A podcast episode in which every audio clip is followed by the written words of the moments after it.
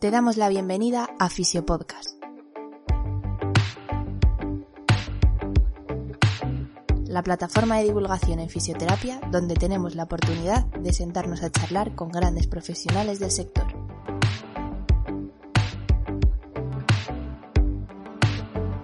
Nuestro lema, fisioterapia sin apellidos y conciencia. Muy buenas, compañeras y compañeros. Mi nombre es Rubén Hernández y para mí, como siempre, es un auténtico placer estar en un episodio más de la radio Fisio Podcast. En el episodio de hoy, como habéis podido ver en el título, pues tengo la suerte y realmente el privilegio de poder entrevistar a Pilar Bravo. La entrevista fue grabada en persona en el Hospital Nacional de Parapléjicos, con lo cual me hace especial ilusión poder eh, presentaros esta primera entrevista, que como ya os digo, pues fue grabada en persona, ya que esa era la idea inicial de, este podcast, solo que, bueno, pues en parte se vio interrumpida, lógicamente, por, por toda la pandemia. los puntos que tratamos en esta primera parte de la entrevista, pues comenzamos conociendo un poco más a Pilar Bravo, quién es Pilar Bravo y en qué ámbitos de la fisioterapia se mueve. Pilar nos cuenta en esta primera parte qué evolución histórica ha seguido la fisioterapia en el Hospital Nacional de Parapléjicos y de cómo poco a poco y construyendo puentes se ha llegado hasta donde está hoy en día. Nos habla un poco de la SEPAR, y de qué nos puede aportar a nivel profesional, en concreto a aquellos fisioterapeutas que se dedican al ámbito de la fisioterapia respiratoria. Y ya metiéndonos un poco en materia, nos cuenta por qué es importante la fisioterapia respiratoria en el lesionado medular y de qué fases está compuesta la rehabilitación de un lesionado medular, es decir, cómo trabajan en el Hospital Nacional de Parapléjicos. Te recuerdo que puedes encontrarnos en YouTube, donde verás partes concretas del podcast o los principales mensajes en formato audio y vídeo, es decir, podrás vernos cara a cara. Si te gusta este formato, te recuerdo también que nos puedes apoyar en Patreon y así podrás ver todas las entrevistas sin publicidad, ni intro, ni outro y en formato audiovisual, como os comentaba, en el canal de YouTube. Aparte además de otras muchas ventajas.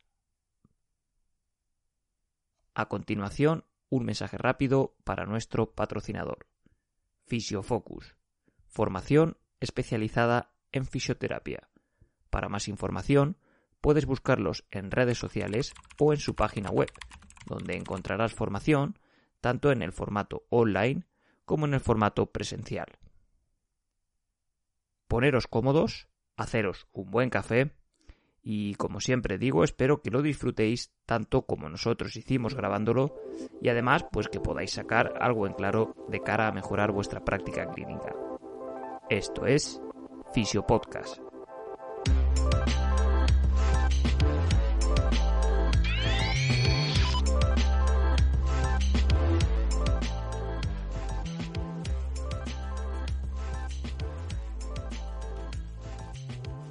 Muy buenas, Pilar. Bienvenida al podcast.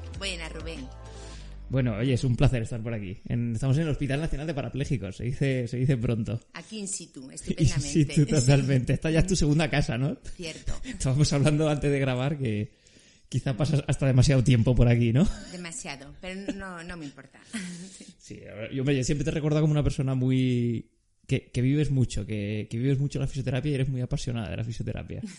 Y creo que no soy el único. Sí, me río porque es verdad, siempre me definen como la pasión que demuestro haciendo estas cosas. Qué bueno. Y se nota, se nota, la verdad que se nota. Bueno, Pilar, eh, cuéntanos, ¿quién es Pilar Bravo y en qué ámbitos de la fisioterapia se mueve? Bueno, pues eh, soy fisioterapeuta, yo siempre digo fisioterapeuta con mayúsculas porque realmente eh, soy feliz con esta profesión y orgullosa. Hay compañeros a lo mejor que pueden renegar o demás. Yo veo pues todo lo que podríamos mejorar y partes negativas, pero bueno, siempre lo veo con ilusión y con un futuro. Sé que desde donde partimos, para los que llevamos muchos años, yo llevo 25 años, eh, no tiene nada que ver la fisioterapia de hace 25 años o 30 años, los compañeros más antiguos lo pueden decir con lo que hay ahora. Y creo que lo que hemos progresado los fisioterapeutas es, vamos, loable. Y es maravilloso, con lo cual, pues, pues súper orgullosa. Y me identificó plenamente diciendo, soy fisioterapeuta de respiratorio, ¿vale? De hecho, mis hijas cuando eran más pequeñas, siempre ya, ellos ponían la, mm, ellas ponían el matiz, si les preguntaban, ¿tu mamá qué es? Decía, fisioterapeuta de respiratorio. Además lo escribían así, si lo tenía que hacer una redacción de respiratorio, ¿sabes? Bueno. Incluso mi hija en la universidad, hasta bueno, haciendo otro tipo de ponencias y demás, también habla de su madre de fisioterapeuta de respiratorio. Y es así. Y además fisioterapeuta de respiratorio dentro del Hospital Nacional de Parapléjicos, porque la verdad que llevo muchos años trabajando aquí, desde el 2007, no, de- desde el 97, no del 2007, desde el 97. O sea, casi el año en el que, en el que nací yo. Sí, es así, sí. Pues desde, desde el 97 trabajo aquí, más de 15 años dedicándome al respiratorio. Este es un hospital monográfico que solamente tratamos lesionados medulares, entonces estamos como un poquito encajonados porque hacemos esto, pero bueno, pues los profesionales que trabajan aquí sabemos de esto, pero bueno, pues estamos bastante formados, ¿no? En, es- en este campo. Y bueno, pues también, o sea, como fisioterapeuta respiratorio, pero también eh, he impartido, o sea, soy docente hasta el año pasado. Bien sabes que he dado clases en la Universidad de Castilla-La Mancha, la facultad de, que está aquí en Toledo, y es una cosa que, voy a decir otra vez, me apasionaba, y bueno, y me apasiona, pero que me gusta mucho porque entendía que generalmente los fisioterapeutas nunca hacen fisioterapia por la fisioterapia respiratoria. Los estudiantes es que de hecho, muchas veces hasta que no llega a la asignatura, como encima se llama fisioterapia en especialidades clínicas No 3, pone- no tienen ni idea ni que es respiratorio, ni saben de la existencia de la fisioterapia Sí, sí, sí. respiratoria, ¿no? Entonces, es algo como un poco perdido ahí entre las ideas que tienen al estudiar la carrera, pues entonces es como una meta mía era decir, les tiene que gustar la fisioterapia respiratoria. Me sentía como obligada, tenía que dar esas clases para poder demostrar lo maravilloso que es, que es este mundo. Bueno, ya no hago, eh, desde el año pasado ya no imparto, pero hago docencia a otros niveles y sigo con mi misma idea de que a la gente le guste la fisioterapia respiratoria. Y vuelvo a decir que pienso que a quien no le gusta es porque no la conoce, si no es imposible que no te guste este mundo. Qué bueno. No, además, eh, doy.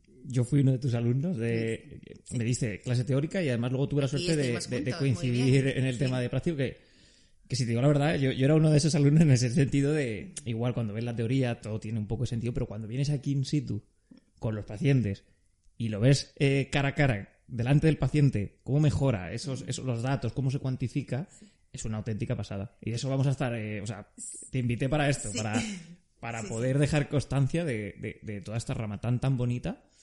Y luego además por concretizar un poquito, o sea, por concretar un poquito, perdón, en, en el lesionado medular, que al final es, es de lo que más manejas. Sí. Y comentabas también eh, que los inicios ha cambiado mucho y se, se me ocurría igual preguntarte por, por cómo has visto un poco, cuál fue la situación esta que te encontraste cuando, cuando viniste aquí y a día de hoy cómo, quizá por un empujón de algo, algo que dicen del COVID, ¿no?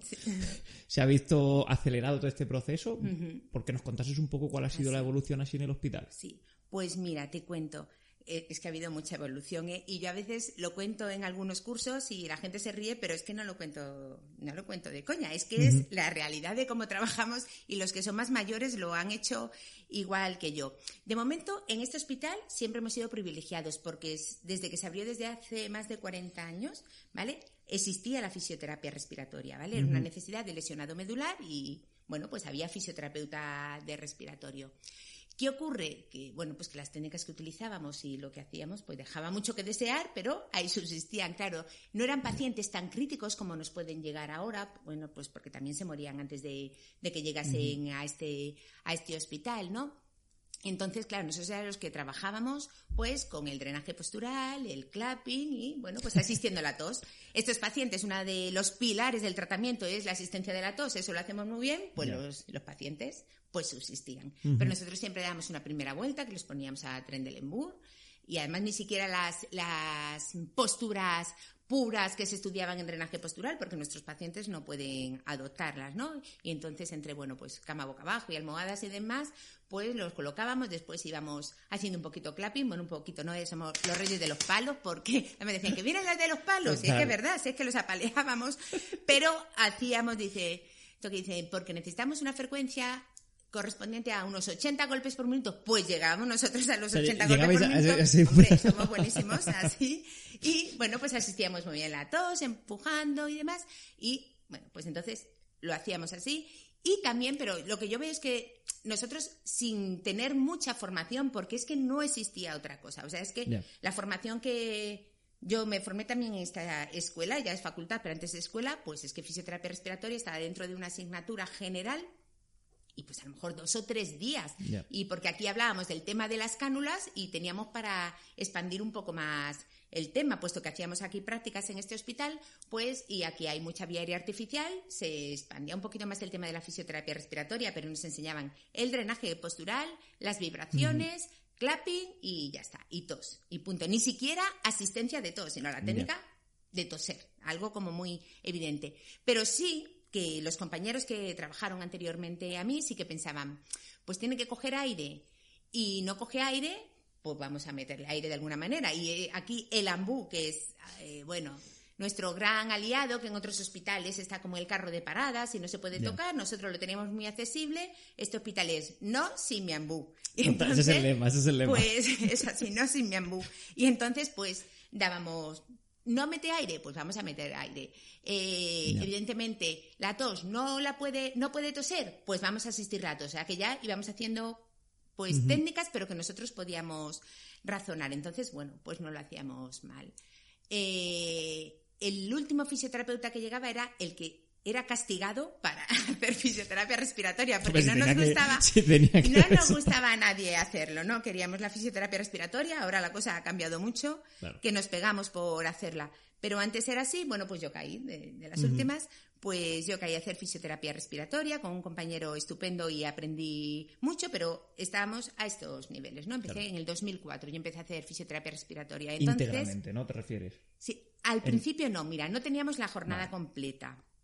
En la actualidad somos dos fisioterapeutas en turno de mañana, dos fisioterapeutas en turno de tarde, jornada completa. En ese momento, pues también hacíamos pacientes de gimnasio, estábamos como media jornada solamente.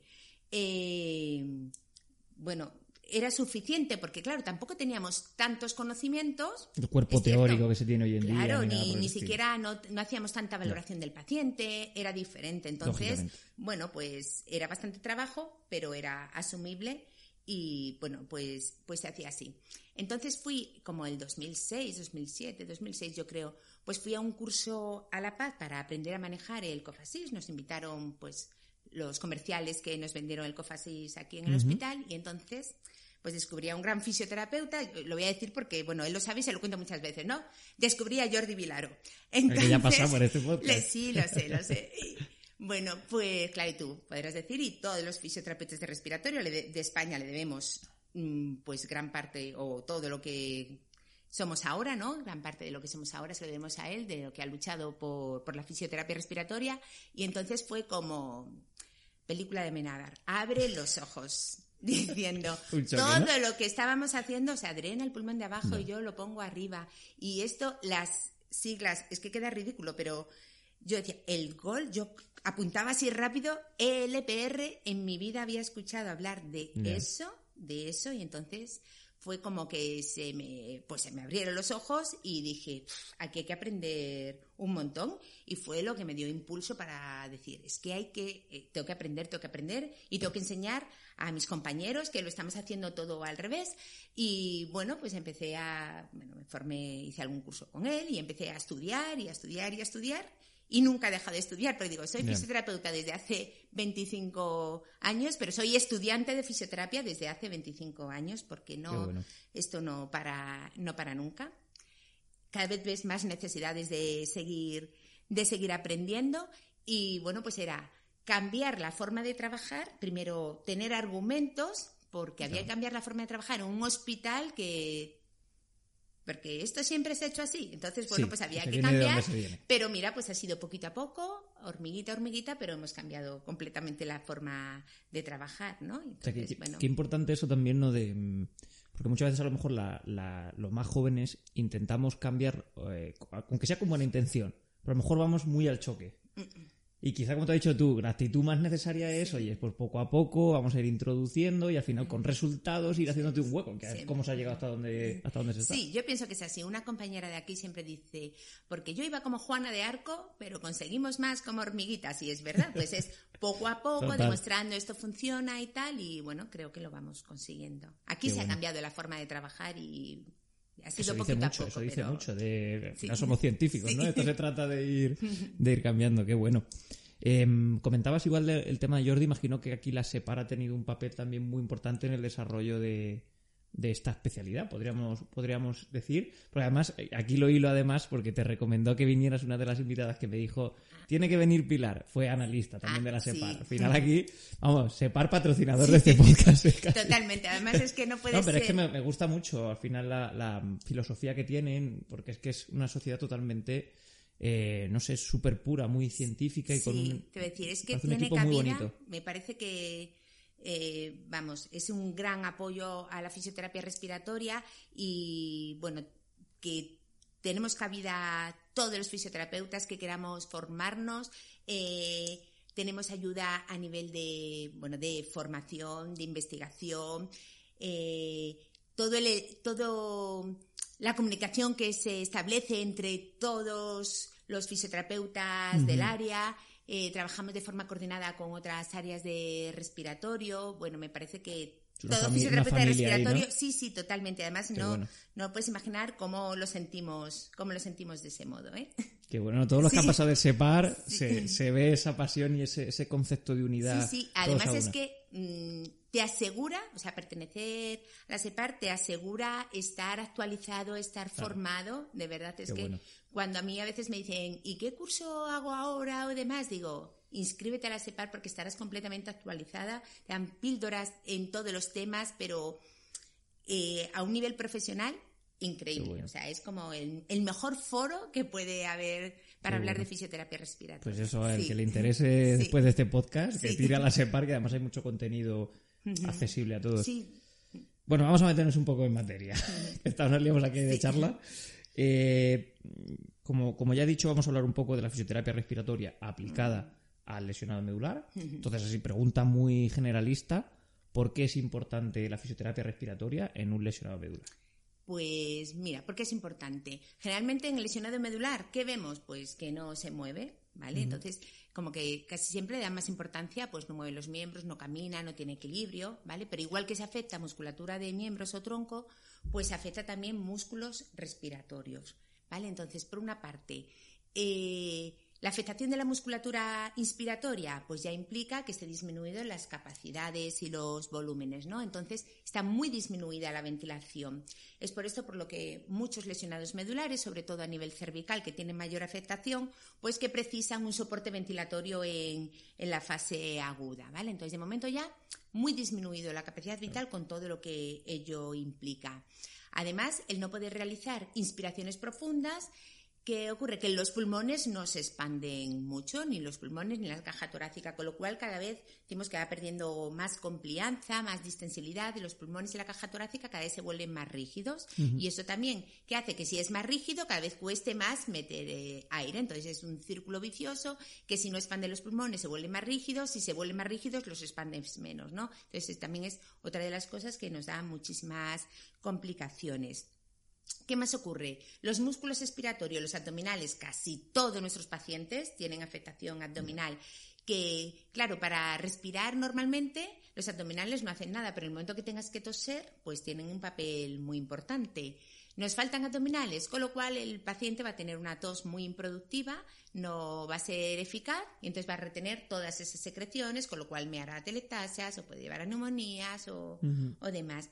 Eh, ¿Qué ocurre? Que todas estas cosas, bueno, tenemos la suerte que con la fisioterapia respiratoria podemos tratar estas complicaciones de debilidad de la musculatura, podemos ganar capacidad vital, podemos mejorar la complianza, mejorar la tos. Entonces, bueno, pues es muy importante la Pero fisioterapia entonces respiratoria. aquí la pregunta entonces sería, ¿Por qué no? O sea, en el sentido que, que es casi mandatorio ahora mismo hacer fisioterapia respiratoria, eso es lo que me refiero. Eso es. Y no, no se plantea la opción de no hacerlo, ni mucho no se- menos. no, no se plantea. De hecho, es que eh, es muy, muy importante además la parte preventiva. Por esto que Claro. te digo yo, que como meten poca cantidad de aire, pues podemos tener muchas complicaciones posteriores, posteriores a Influye esto. el, el tema de, lo, lo has comentado, sobre todo los, los pacientes con afectación a nivel cervical, ¿no? Sobre todo, imagino por el tema del diafragma, C- C4, C5, ¿no? Más o menos. C3, ¿Te acuerdas? C5, si le da un C3, collejón como no se acuerde. C3, que es donde se afecta realmente. Hay una gran diferencia, ¿no? Entre un tetrapléjico y un... Sí, sí.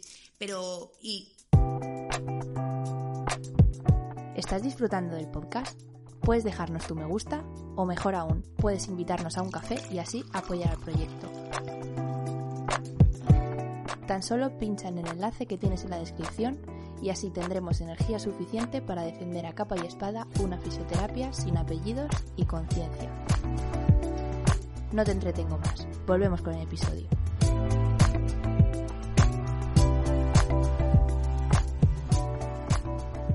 Mucha, mucha diferencia. ¿eh? Cuanto más alto sea el nivel de lesión, mayor afectación respiratoria va a tener. Pero mira, casi siempre pensamos en el diafragma, es el músculo principal, por supuesto, C3, C5. Entonces dices, bueno, pues un C5 tiene el diafragma íntegro, tiene fuerza, no tendría por qué eh, tener complicaciones respiratorias. Y sin embargo, tú ves en la UCI y tenemos muchos pacientes C6, C7, C8 conectados a la ventilación mecánica, ¿no? Claro.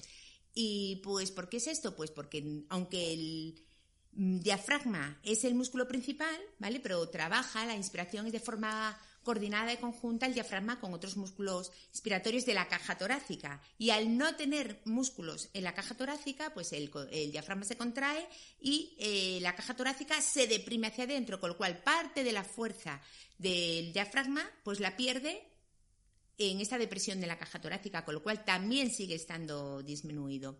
Entonces, hasta que no tienen una musculatura que estabilice la caja torácica, que es por lo menos está de 6, de 8, ¿vale? Casi cuando empiezan a aparecer los abdominales, pues es la- esta siguen teniendo disminuida la capacidad, la capacidad vital, ¿vale?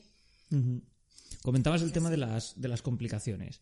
Eh, ¿Qué principales complicaciones se puede encontrar en concreto en el, en el este de, Sí. en el respiratorio, en el sistema Sí. respiratorio como tal? Pues, a ver, la principal complicación, pero tanto en la fase aguda y, la, y, además, a ver, las complicaciones respiratorias en general son la principal causa de morbimortalidad del lesionado medular, ¿vale? O sea que ya tiene importancia. O sea que eh, fíjate que ocurren cosas no solamente a nivel de la movilidad o la sensibilidad, sino que el sistema autónomo también tiene un, un papel muy importante. Pero dentro de todo esto son las complicaciones respiratorias, ¿vale? Eh, la telectasia es la más común de todas ellas, ¿vale? Sobre todo en el primer año de lesión, la telectasia es lo más común. Y después la neumonía, es, en los años posteriores, es la principal causa de muerte, antes que complicaciones cardíacas o complicaciones de infecciones urinarias. Jo, y esto es que ha cambiado un montón. Me gusta contarlo porque, sobre todo porque en este hospital, que llevamos, pues que lleva muchos años, tiene una trayectoria muy larga, es que hace pocas décadas, ¿vale? El tener una lesión medular casi era una condena a muerte, porque el 90% de los lesionados medulares morían en el primer año de lesión, el 90%, por un montón de complicaciones, ¿vale?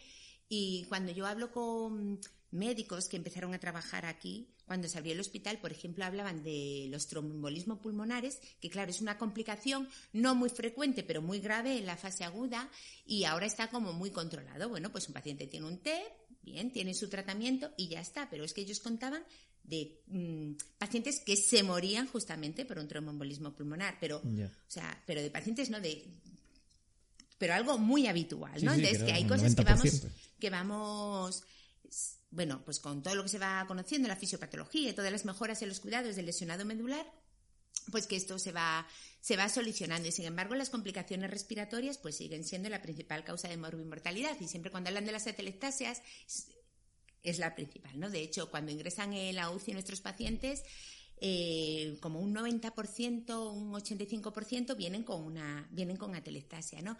Y yo a los alumnos les daba mucha caña con prevenir atelectasias, prevenir atelectasias, ¿no?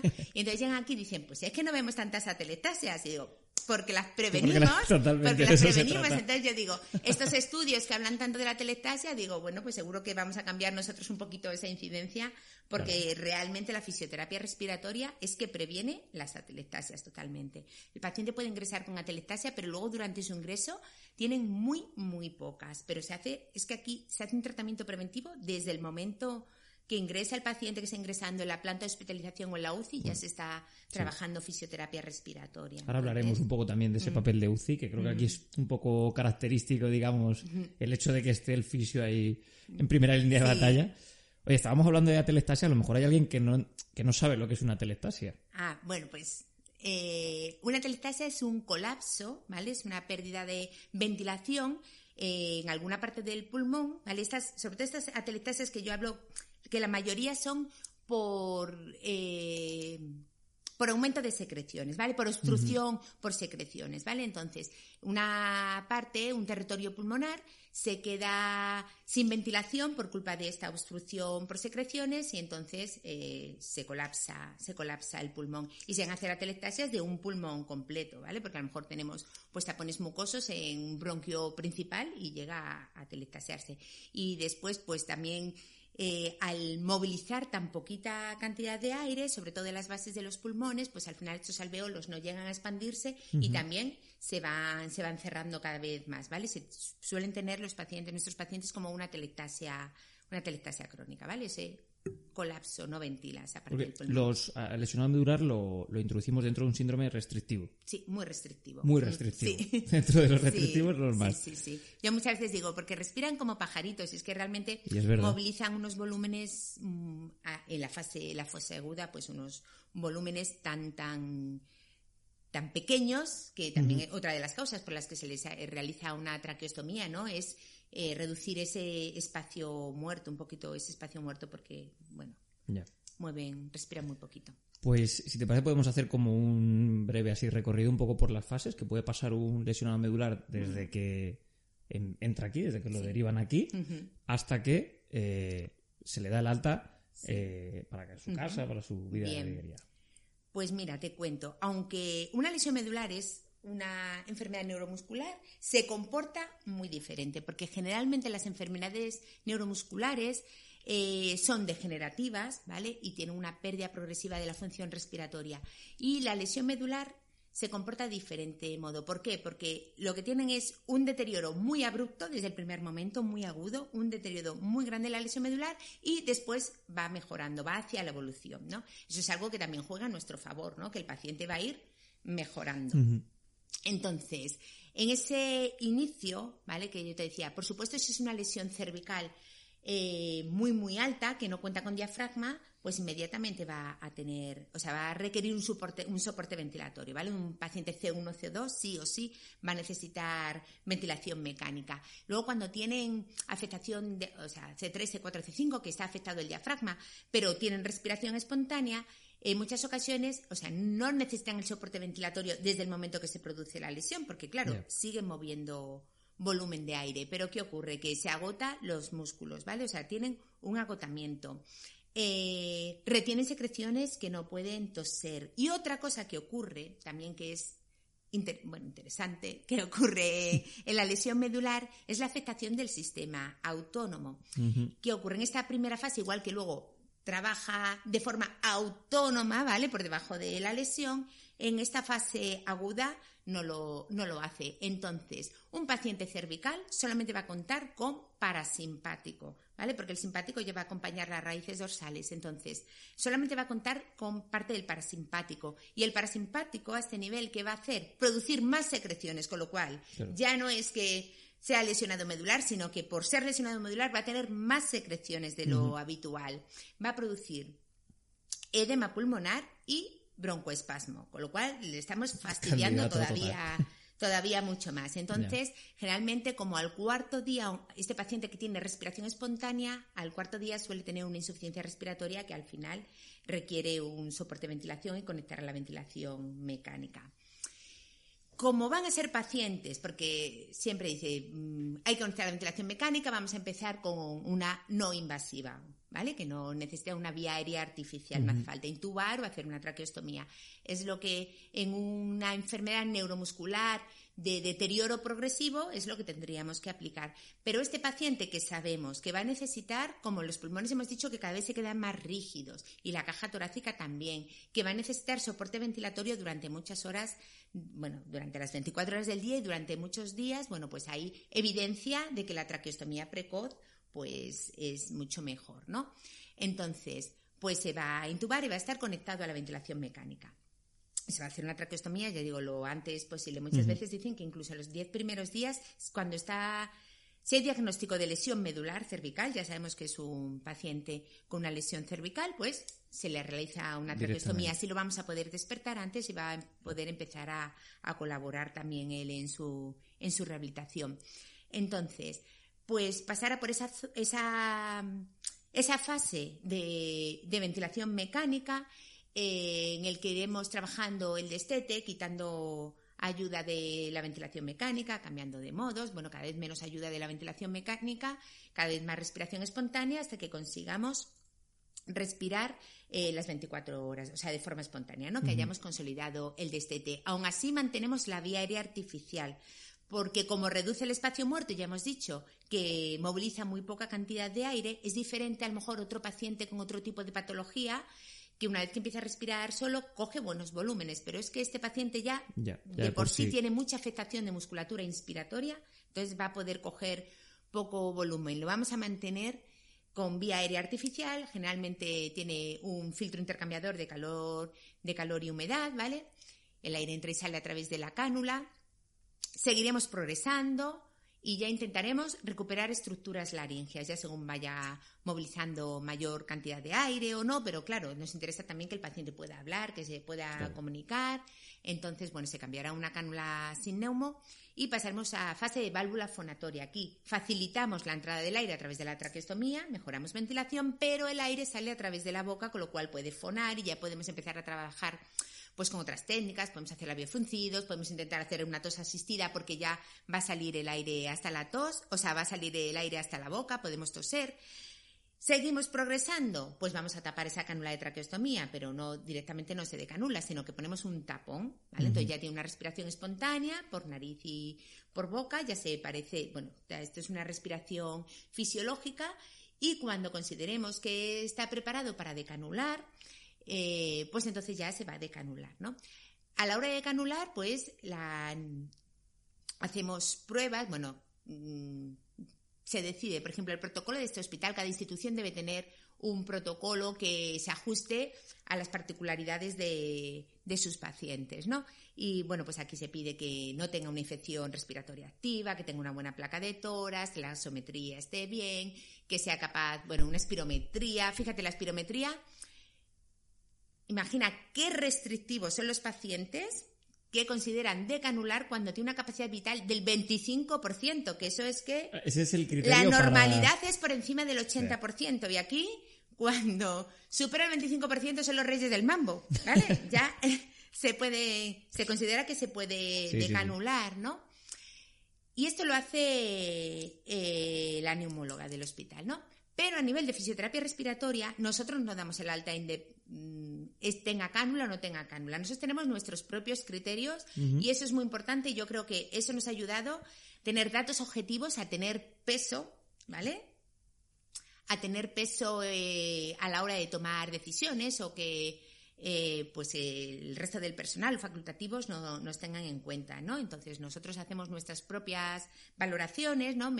igual realizamos una espirometría y ya tenemos unos datos absolutos. Nosotros no utilizamos un porcentaje, ¿vale? Que eso está fenomenal, saber el, porcentaje que corresponde, sino que valoramos, tenemos unos datos absolutos, nos basamos, hay evidencia sobre esto para pacientes neuromusculares, ¿no? Y queremos por lo menos una capacidad vital de 1500 ¿vale? que, que, no, es, no es tan elevada, ¿no? Pero con algunos tardamos muchísimo sí, una persona en media conseguirlo, en mil, ¿vale? Sí, tú puedes tener así cerca de esto, ¿no? O a veces vemos también que como valor absoluto que valore o sea, que sea capaz de movilizar como 30 mililitros por kilogramo, porque en esto hay evidencia en pacientes neuromusculares, ¿no?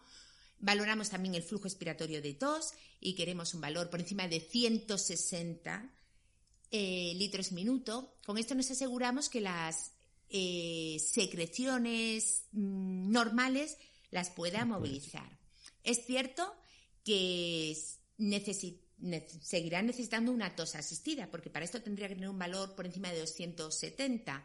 Pero es que muchos de nuestros pacientes nunca van a conseguir los 270, ¿vale? Yo sé que necesita una tos asistida. Si este paciente, eh, mientras que está ingresado, necesita asistencia de tos, vamos a ir los fisioterapeutas de respiratorio, pero también nosotros sabemos que tenemos que enseñar al cuidador principal, ¿vale? Si este valor está por debajo de 170, tenemos que enseñar al cuidador principal a realizar técnicas de tos asistida, ¿vale? Y también valoramos musculatura inspiratoria. Y entonces, independientemente de que tenga cánula de traqueostomía o no, pues nosotros para dar el alta de fisioterapia respiratoria, pues nos basamos en esto. Porque de algún modo ¿vale?